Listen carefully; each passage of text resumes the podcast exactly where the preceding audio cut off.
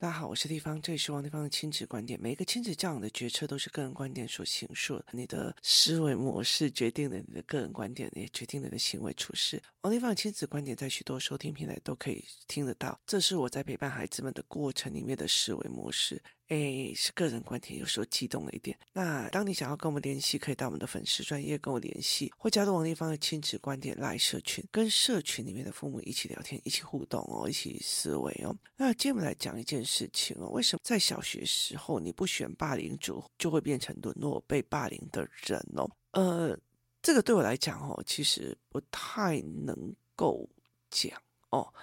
那为什么呢？因为我从小到大都是。蛮出风头的哦，就是我幼儿园的时候，我都会觉得，呃，那个时候我都觉得像我儿子现在很像哦，就上学忘记带课本啊，然后忘记带书啊，一天到晚这个忘记带那个忘记带啊，然后每天去学校我都不知道在干什么的哦，然后到了从五六年级开始。我就是班上很活跃的一种女生，就是你成绩在中段，可是问题就是一个很活跃的一个女孩子哦，然后爬树啊，然后赛跑啊，然后乐队啊，哦，所以对我来讲就是班上算活跃，然后整个人就是就是下课以后，因为我们家在学校旁边嘛。然后，呃，就是玩那个越野脚踏车、跳狗链呐。那那个时候，其实我的父母就不怎么管我。然后，所以呢，我们就用了什么方法呢？就是，就是我们自己，就是时间到了就自己去补习，然后就骑着那个越野脚踏车，然后去到老师他们家，然后就补习，然后再骑着越野脚踏车回来哦。所以，我们家就是用脚踏车来做呃行驶的。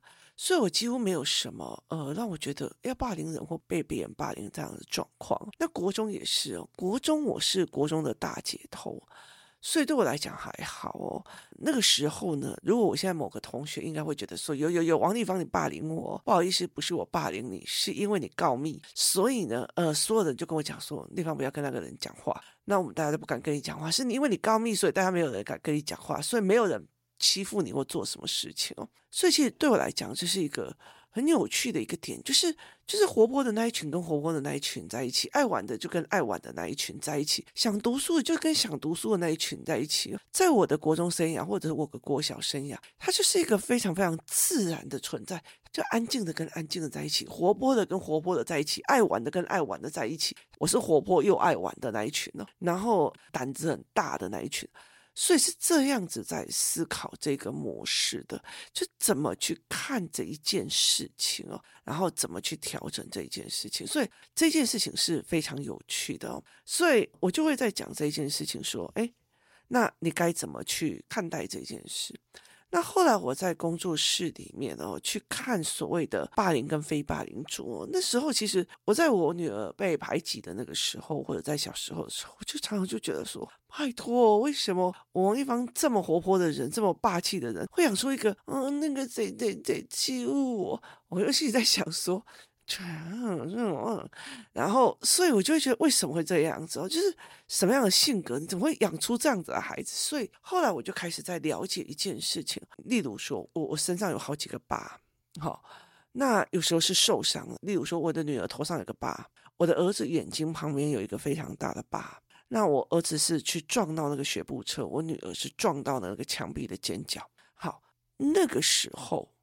如果我是我就是一个吓呆的妈妈，我会往哪里送？我又赶快往急诊去缝合。可是我那时候有遇到一个医生这样子哦，那他就跟我讲说，诶，他小孩受伤了，就跌倒受伤了。你知道他第一件事情干了什么事吗？他跑医美。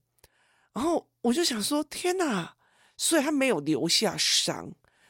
其实我觉得这跟很多的人在处理亲子关系是一样的，就是处理霸凌啊，然后处理老师的问题啊，处理。什么老师处理什么事情的时候，就是当你不会处理的时候，你才会成为伤口，它才会成为一种看得见的伤疤。会处理的哦，你知道美美的，那顺便割一下双眼皮好了，就是你就会觉得啊，为什么他们的处理会是这样子的模式哦？那后来我在研究我的女儿，或者是工作室里面孩子里面，他们在谈霸凌的状况，或者是排挤的状况，包括其实像思考课好了，思考课这一群孩子。一直很认为他们是特殊的，所以他觉得只要有人进来，他们就会开始呈现一种你凭什么进来那样子的样貌？然后呢，如果这个孩子的状况不行，他们就觉得那你就应该要出去，就他们的防他性很重。所以后来我就开始处理这一块了。所以后来当大家在语言班的啊、游戏班的，然后大家一起玩在一起的时候，就发现，你知道吗？忽然来了一坨拉库小孩，都是他们要照顾的时候，他们就不会因为针对某一个人而产生一种集体的排挤。那为什么小学生都一定会这样？第一件事情，我们是动物。人类是动物，所以我们会群居。群居里面会有个老大，我们就会有个老大心态，所以就是追随老大心态。所以你就会觉得，哦，班上某个人很活跃，像那时候我在国中的时候很活跃，你知道吗？因为有一次呢，你知道，我妈就是一个那种让我觉得是一个嗯怪怪的人的。她有一次就觉得，嗯，小孩哦，就是就是单一认知扩张，然后要求别人符合他自己。心里面的单一认知，他觉得小孩小女生国中生，他那时候在考高中，我真的看过他高中跟国中的照片，真的是耳上一公分，丑毙了，你知道？他那时候也把我拉去。美容院把我弄了耳上一公分，耳上耳上一公分呢。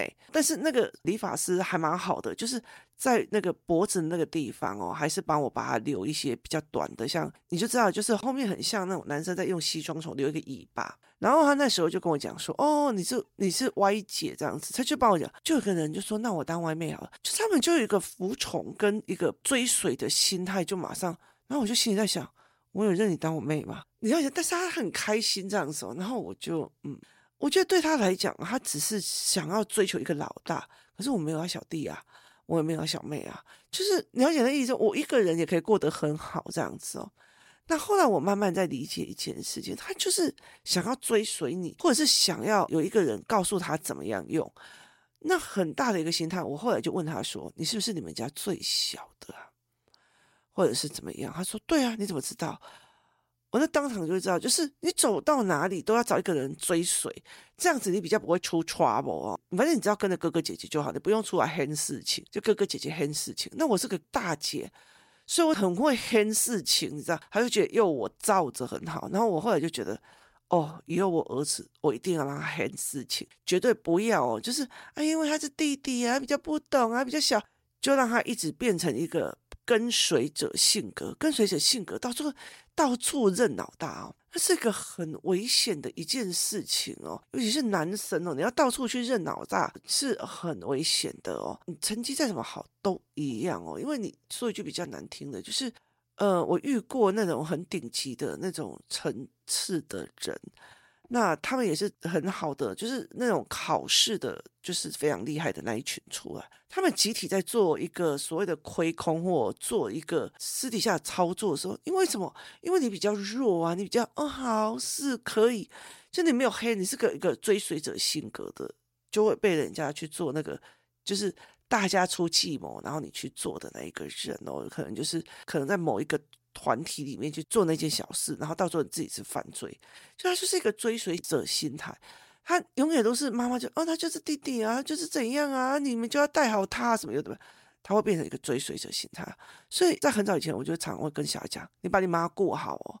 你把谁顾好哦？你要把你妈顾好哦，就是你要负责你妈。就我常常会跟我儿子讲，你不可以把我弄丢，就是你不可以把我弄丢。所以，我儿子跑一跑跑跑，忽然看不到我，然后就会冲回来说：“妈，我在这里，妈，我在这里，要跟着我来。”你了解那意思吧？所以我很喜欢，就是去那个大型游乐场，有没有？然后那时候已经差不多小一、小二，那他必须要常常跑不见了要赶快回来找我说：“妈，我在这里，来，赶快跟上来，赶快跟上来。”他就会。要去 h 你，不是你去 h 他说，那你要跟好哦，好跟好这件事，他有个随从的性格哦。那我又想一件事情哦，就是大学的时候，为什么我们排挤比较不会有很大的问题？就是我在我专科五年级的时候被一个好朋友排挤，就只是因为我教他国际理论的时候大声了一点，他觉得我在凶他。可是他排挤我，我就觉得好爽，你知道吗？因为我终于不用一起去吃饭，不用一起上厕所，不用一起干嘛？为什么？我那时候超忙的，我要校外有营队，然后呃镇内就是清水镇里面，我又有一些什么活动员，所以我好忙，你知道吗？根本没空陪你玩哦。然后有那种什么第一期营队要约出去吃饭，第二期营队带队要去。就没赢哎，所以我就觉得你排挤我还好啊，我终于不用跟你们一起上厕所，一起吃饭，一起决定今天要吃哪一家自助餐，就要吃哪一家自助餐哦。所以对我来讲很好。为什么？因为在大学或专科的时候，那个时候我们已经有个东西叫做，我很清楚，现在大家各忙各的，就是大家各忙各的，然后大家有自己要追求的东西要去哦。我不需要再跟你弄在一起哦，不好意思哦，我现在堂课有正式宗教史，我就跑了哈、哦，我没有一定要跟谁在一起，他们还是当然还是有人，我们一起选这个课，我们一起选那个课，还是有，但是因为我是专科生插大的。所以对我来讲还好啊，你不理我，我外面很多朋友，他就是一个视面的广度，所以对我来讲是没差。可是小学生为什么是这样？第一个，我们是动物，他一定要团体性；第二个，考试加上分组概念，考试让你告诉你自己是说，你必须要在哪个 label 里面哦，就是你要成为一个 leader，然后老大就是成绩，就是价值取向。分组，我告诉你。为了要他们有合作方向，光分组这件事情，小学生最害怕的不是跟烂人在一起。你知道，我告的大学就是最害怕的跟烂人在一起。可是小学生不是怕的是我作业做不出来，我 paper 做不出来，他怕的是我没有人要跟我同一组。所以对他们来讲，他们要一群一群一群的，他才有安全感。第一个是群居动物。第二个要追求一个老大，第三个这样我才不会变成分组的落单王。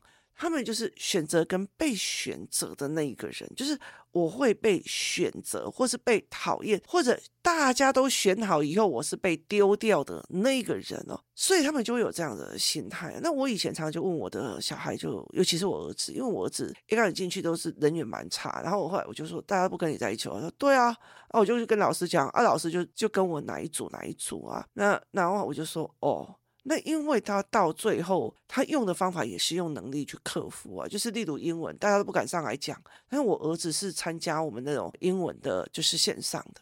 他就是很会跟老师打比赛呀，他都是可以敲门就跟校长打比赛的人，然后敲门去跟就是总务主任打比赛的人哦。所以对他来讲，英文打比赛而已，换个语言打比赛呀。然后他去新加坡可以跟新加坡的小孩打比赛，这样用英文打比赛他都 OK 啊。我就说我那听得很懂嘛，我听不懂，但是就是我们聊得很开心，我就是听不懂聊得很开心哦，真了不起哦。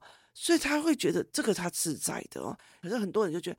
你这样没有人要跟你在一起，你这样没有人要跟你一起玩，你这样子没有人要怎样怎样怎样，好，所以造成了他被落下是一件很害怕的事情。你再这样子，妈妈不爱你了；你再这样子，阿妈不理你了；你再这样子，你妈妈就会抛弃你的。你再妈妈这样子，就是我们要被人爱、被人喜欢是很重要的。所以他们一定要找一个人跟他一组。所以其实有很多这种关没有过的小孩。就到了高中，真的好惨哦！我的闺蜜不跟我讲话的，就要死要活要自杀；我的男朋友不跟我讲话，要死要活要自杀。我就会觉得多谈几次恋爱，你就还好了。就是在很多的概念里面，他是前面的关都没有破，所以他被别人家抛弃或被人家丢下，就是一件非常痛苦的一件事情哦。然后很重要的一件事情在于是在国小的这个阶段。在国中的这个阶段，甚至在高中的这个阶段，他们还很少依话题分朋友。好，例如说，我可以跟人家讲说，哎，我跟 A 他们那一组约都没有约我，OK 啊？他们那一组约都去逛街，老娘不喜欢逛街，还好没有约我哦。所以他并不会用话题来分朋友，而是不管怎么样，上厕所一起上，打篮球一起打。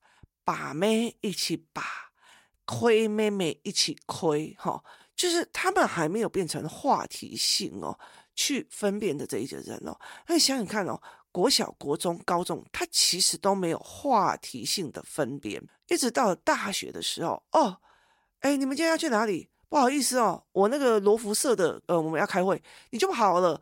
你不一定一定要跟宿舍这一群出去，你可能有社团的，你可能有系办的，你可能会有不同系的啊。例如说政治系要跟哪一系联谊，好，所以你就会有那一系的。所以对他们来讲，第一件事情，我有自己要忙的事情；第二件事情就是话题分朋友，话题分朋友很重要。所以为什么我一定要去组团体去做话题群呢？我有时候跟那个在讲说。因为我我女儿最近很想把她的小天台地丢卖掉，可是我那时候就跟很多的妈妈在讲哦，我说其实小天才那个时候只是一个利用的价值，它只是一个利用的价值。为什么？因为这种定位手表，它有一件事情就是在工作室里那么多的小孩，好，他们那么多的小孩，然后呢，他们因为有这个手表，然后尤其是一起买，他们就会互相加朋友。加了朋友之后哦，就会开始也会有一段时间拉低赛跟乱聊的一个，就是你一天到晚在看自己有没有人打电话给你，自己有没有人说给你，自己有有没有人讲给你。有一段时间他就算了，这跟一拿到手机每天都在看赖有没有人理他是一样的。所以我我儿子后来到最后，我给他带了两只定位手表出国去，然后还加上一个赖，我发现三只都找不到他。为什么？因为对他来讲，所有的讯息有可能是拉迪赛，所以他就没有去看，他完全不会去把手表拿出来玩，或者是手机拿出来玩，因为对他来讲，啊啊不就是一堆赖而已嘛哦，所以这是一件非常非常有趣的一个思维模式，所以我就觉得啊，这蛮好玩的。他已经度过了，就是因为在这种聊天的过程里面，他已经度过了啊，反正他们有在拉迪赛啊。那另外一件事情就是，就是。他度过了，就是你不需要再给他手机的纠葛，因为我要联络，所以给他手机；因为我要联络，所以给他手机。因为他有手表，定位手表，它就是手表型的手机，所以其实就会等于是你就可以联络啊，甚至比手机还好联络，因为手机进入学校就会坏掉，然后甚至小孩子会拍照拍联络簿，或者是拍就是国高中联络簿了。或者是拍老师的讲义啊，或者是拍老师板书这样子，我就跟他讲说，你利利用朋友这有话题，就是同样手表的话题，然后让他们就开始就是用这样子在交朋友，所以他们有时候会，例如说我要找谁，然后另外还有一个叫做电子书，电子书像活动带领员班的那个社群就会问啊，你们用什么呃书籍这样子。那我们就在那整个过程里面，像我给小孩的那个电子书很多嘛，小孩就开始在讨论，哎，鬼灭跟呃境界触发者有什么不同？然后他们就会在想啊，这个人的人格有怎样？如果这个人的人格加上乔巴的人格，再加上谁的人格，他们用人格的性质去聊天，也意思就是说我让他们的聊天就是不要给手机，而直接给通话手表，然后让他们没有理由说，因为我要跟人家联络，所以我需要手机。然后接下来我要给他话题，话题就是呃漫画跟书籍，所以他们就是工作室，就是他们比较好的朋友，就是一人一只手表，一人一个阅读器，然后他们就开始，妈妈可以帮我买七龙珠嘛？妈妈可以帮我谁嘛？因为他们的话题是某一件事情。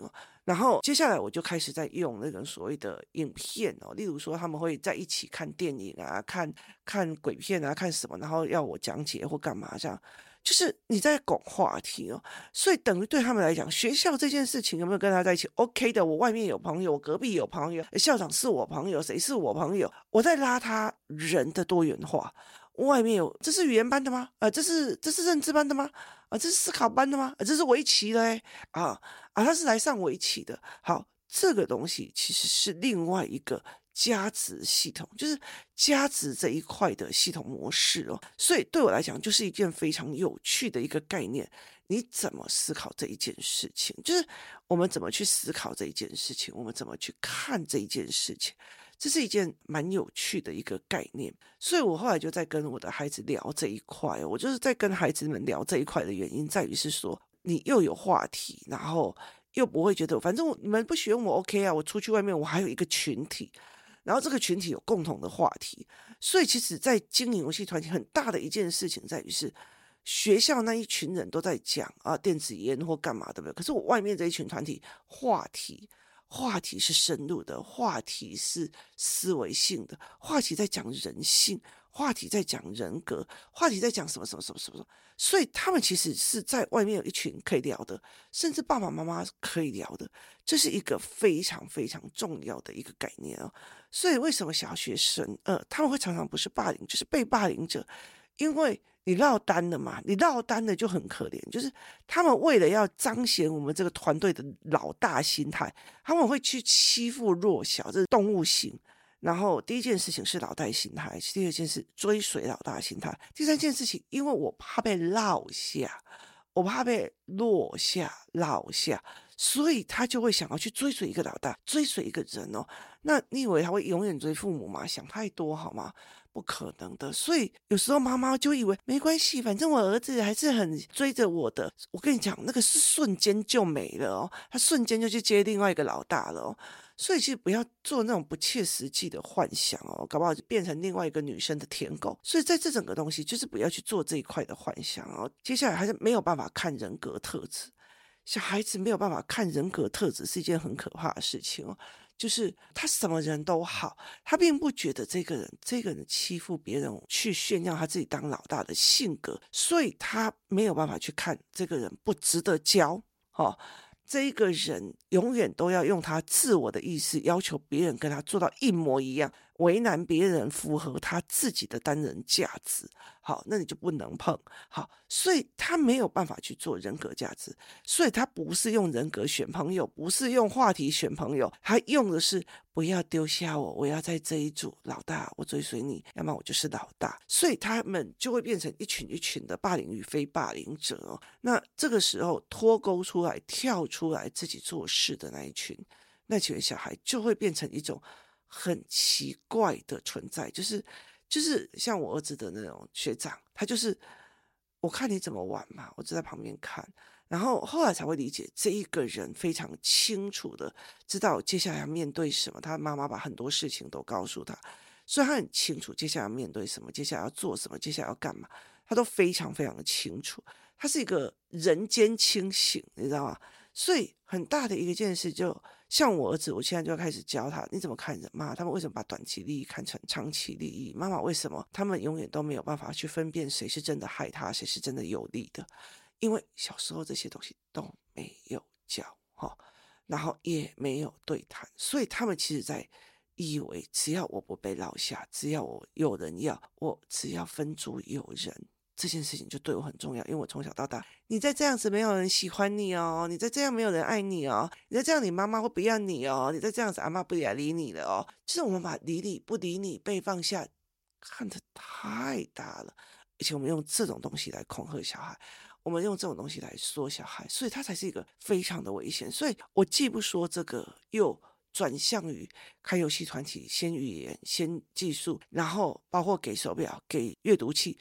然后包括一起出去玩，有共同话题；一起出去玩，有一起破关。我是一路这样帮我的孩子设计上来的，所以其实都有脉络。只是有的人在那讲啊，为什么跟王一芳出去就要带闷对？为什么还叫你们大家买手表，你们就买手表？你也可以不要买呀，就没话题而已啊。哦，就是你也可以不要买啊。我没有说一定要怎样，是我利用了大家集体的力量，让他们一起谈书，一起破了，就是。有讯息就很在意的那个关，所以你看我的儿子小四，然后另外几个是小五的这七群孩子，他们那种晚上有没有人发讯息给他，对他们来讲不 care，然后甚至你要提醒他说，哎，那个哥哥有没有发讯息给你啊？对吼，然后再去看。可是你知道吗？有很多的小孩到国中的时候，一天到晚就在守着有没有讯息，然后呢，这个团体里面在讲什么话题，我会不会落掉了？然后他又没有办法去判断那个人格思维这样，然后像我女儿，我就说，那你怎么不跟同学出去啊？他们都在聊韩信，然后我就跟他讲说，那你不想聊韩信吗？他就说，妈，我只是觉得他们的商业操作很厉害，只是那些商业操作，我为什么要花那么多钱去买一个商业操作的东西呢？就是一个人间过度清醒哦，所以他就觉得我跟他们没有话题，啊，没有话题就不要强求。人跟人之间话不投机的时候，不要强求。有时候人际关系还蛮累的。孩子，你还好吗？这个时候是高中时期，你应该是疯狂的跟小孩、跟社团出去玩。他就跟我讲，那是无用社交，不需要去这样，早晚也会分开。而且他们在聊的东西，我不感兴趣，没有增长性，没有增长性。所以对我来讲，我就觉得哦，好，就是一个人间清醒啊。那。到底是好还是坏呢？至少说不用去闷着头去付出代价，然后等社会给你一个毒打，以后才人间清醒，就打醒了，跟自己原本就懂游戏规则这是完全不一样的，这是不同的一个思维模式。很重要一件事情是，不要妈妈插手进去管，这才是一个非常重要。我国中的时候弄我女儿。到最后，我恐吓他也要去，就是我跟他讲说，我有用验伤单的时候，这个孩子现在跟我女儿是超级好朋友，人生呐、啊。那我有跟他讲说，这个孩子不要跟他交往，没有你，我就问他说，你为什么后来决定跟他交往？他就说，因为他是一个不会留愤恨的小孩，就是你骂完他以后，过没多久，哎，某某某，我们又来了。他是一个非常好相处，跟他相处不会有压力的孩子，非常有趣。那我觉得，哇，那是你的交友价值观，就是不要沉重的朋友关系。OK，那很好。何必由你自己去断定哪个小孩可以教，哪个小孩不能教，哪个小孩该教？说穿了就是个人单一主义观点去决定了孩子的人生。我觉得他有一天我这样，反正你看谁都不顺眼了，我只要跟谁玩在一起，你看谁都不顺眼，这时候你就糟糕了。今天谢谢大家收听，我们明天见。